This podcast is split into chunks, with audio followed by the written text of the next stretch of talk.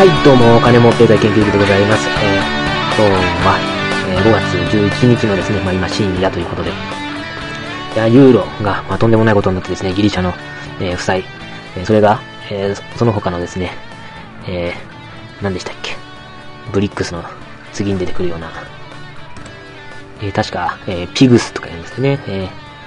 何でしたっけ、ポルトガル、イタリア、ギリシャ、スペイン、えー、こんなところもですね、まあ、ギリシャも行っちゃってますけど、えー、ところの、まあ、財政不安。で、このユーロが、えー、そいつらに引っ張られて、まずいんじゃないかということで、まあ、ユーロの大暴落ということで、まあ、あっという間に10円ぐらい下がっちゃってですね、まあ、その後、回復したんですけど、えー、ちなみに今は、いくらぐらいだろうな。まあ、今118円ということですけどね、1ユーロ。まあ、とんでもないことになってましたよね。えー、まあ、んで、経経済問題とかですね、えー、まあ、政治の問題とかいろいろあるんですけど、まあ、今日はですね、ちょっと趣向を変えましてですね、まあ、僕の、まあ、身近で起こったですね、えー、まあ、なんというか、悲惨な話とかっていうとですね、さああとはもうちょっとあの、ちょっと政治絡みの話っていうのをしようかなと思ってまして、えー、じゃあまず、うんまあ、悲惨でかわいそうな話の方からしますけどね、えー、まあ、今日ですね、まあ、とある、えー、会議がありましてですね、えー、まあ、組織の会議なんですけど、えー、それがですね、まあ、ちょっと、あ一種のですね、懲罰委員会みたいな形の会議だったんですね、今日の議題が。議題の中にその懲罰的な議題が入ってましてですね。えーえーまあ、この某某組織がですね、うん。まあ、もともとですね、えー、A というものをね、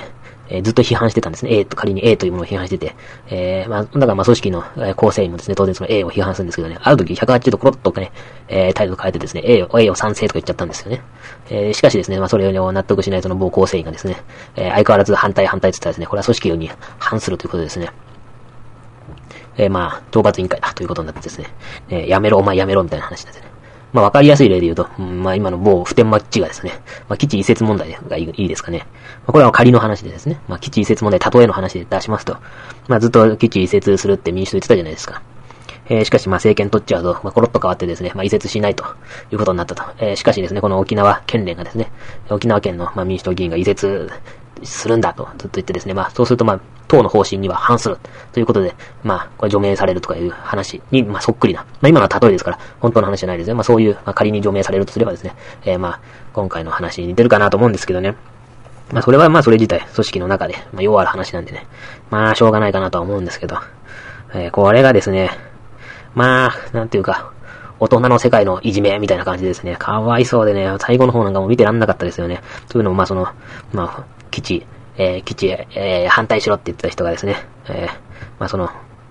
組織、まあ会議ですか、20人ぐらいいたのかな ?20 人ぐらいいたうちのですね、まあその2人がですね、えーの処分を決定するとか言ってですね、まあみんなでね、まあ非難していくわけですよ。お前のやってることが間違えてるんだみたいな形でですね。だからね、もうその人もね、ものすごい最初から喧嘩腰なんですよね。僕もちょっと質問するとね、あんたの言ってることなんてわかんねえんだよとか言ってですね、うん、お前の言ってることわかんねえんだよとかボーンとか机殴ったりしてですね。まあ普段はそんなに別に、うん気性の激しい人じゃないんですけどね。まあ、これは、がですね、どうしてまあそんなに、まあカリカリしてるというかですね、えー、攻撃的なのかなという、まあ、その時はまあ思ってですね、まあ、そんな、喧嘩腰になんないでよみたいな話してたんですけどね。えーうん、こっちはでも余裕ですよね。まあ、20人ぐらいいるんですからね。考えてみたらね、まあ、20対2でですね、その2人を非難してですね、懲罰委員会にかけてですね、やめさせるとかやってるんですからね、これ考えてみたらね、えーまあ、向こうが、なんていうんですか、こう、精神的に追い詰められるっていうのも、まあ、わからん話じゃないなと思ってですね、あーうんまあ、ちょっとですね、かわいそうだったなというふうにね、思ってですね。まあ、今だからですね、えー勝手にまあいい子ちゃんになってですね、そんなこと言うんですけどね。えー、まあとんでもない、えー話し合いだったっていう感想です。えーじゃあそれとですね、もう一つ。まあ別にこれオフレコってわけじゃないんですけどね。えーこれは、まあ政治というか、まあ役所絡みの話でですね。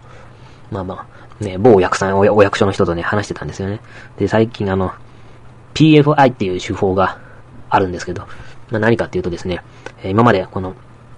うん、公共施設というか、公的機関、例えば国とかですね、まあ、市町村、市町村とかですね、そういう公的機関が行ってきた、えー事業をですね、まあ、民間に任せるという、えーのが、まあ、PFI 事業っていうってですね、まあ、最近有名なのだと、えー刑務所が PFI で作られて、まあ、運営するとかいう、まあ、話があるんですよね。あ、あるんですけど、うん、まあ、今日の PFI はですね、えー、給食センターの建て替えの PFI の話してましてですね。えー、まあ、P、お役所の役人さんがですね、まあ、PFI のメリットをね、まあ、ひたすら説明するんですよ。PFI ですとですね、あの、衛生的、より衛生的だとかですね、あの、機械の配置の仕方が巧妙で、えー、非常にですね、なんかこう効率的にいくんですよとか、あと建物の発注一つとってもですね、まあ、役所だと、こう、いろんなとこにこう部分的に発注していかなきゃいけないのを、まあ、一箇所でまとめて発注できるとかですね。まあ、何個もそういう風にメリットすごいよく調べられててですね、PFI はこんだけのメリットがあるんですっていう風に言うん言うんですよ。だからね、いや、そんなに詳しく、えー、知ってるんなら、ね、PFI にしなくても、えー、公設公平にして、自分たちでその、優れたの、やったらいいじゃないですかって、まあ聞いてみたらですね、いや、まあそれはそうなんですけど、そうはいかないんですよっていう、まあいわゆる、まあ大人の事情みたいのが出てくるんですね。で、まあその、まあ一つはですね、今までやってたことをですね、まあ公務員じゃないですか、公務員だから、まあ仕事適当にやっても金もらえるからですね、まあそこが緩いんで、えー、公務員だからうまくいかないっていうんですね。うん。まあそれはでも、いわゆる制度の問題じゃなくてですね、人の問題っていうところが多いですね、人事の問題っていうのが多いんですけど、まあそう。いう何、今までやってた、えー、習慣を変えられないとか言うんですよ。まあその例えとしてですね、えー、まあ二つ、あの、給食センターがある帽子でですね、うん、一つを PFI にして一つを公設公営のままにしたら、この民間がやってるところの方がサービスがいいっていうんでですね、効率が釣られてですね、負けちゃい、負けちゃいられないってことで、まあ、サービスが良くなったっていう、まあ、事例を出して説明されるんですが、まあ、これはまあ、制度の問題というより、まあ、人的、資質の問題。で、もうちょっと面白かったのはですね、制度の問題っていうのがありまして、えー、その民間だと、まあ、例えば屋根とか壁とかですね、えー、一斉発注してですね、まあ、安く作ることができると。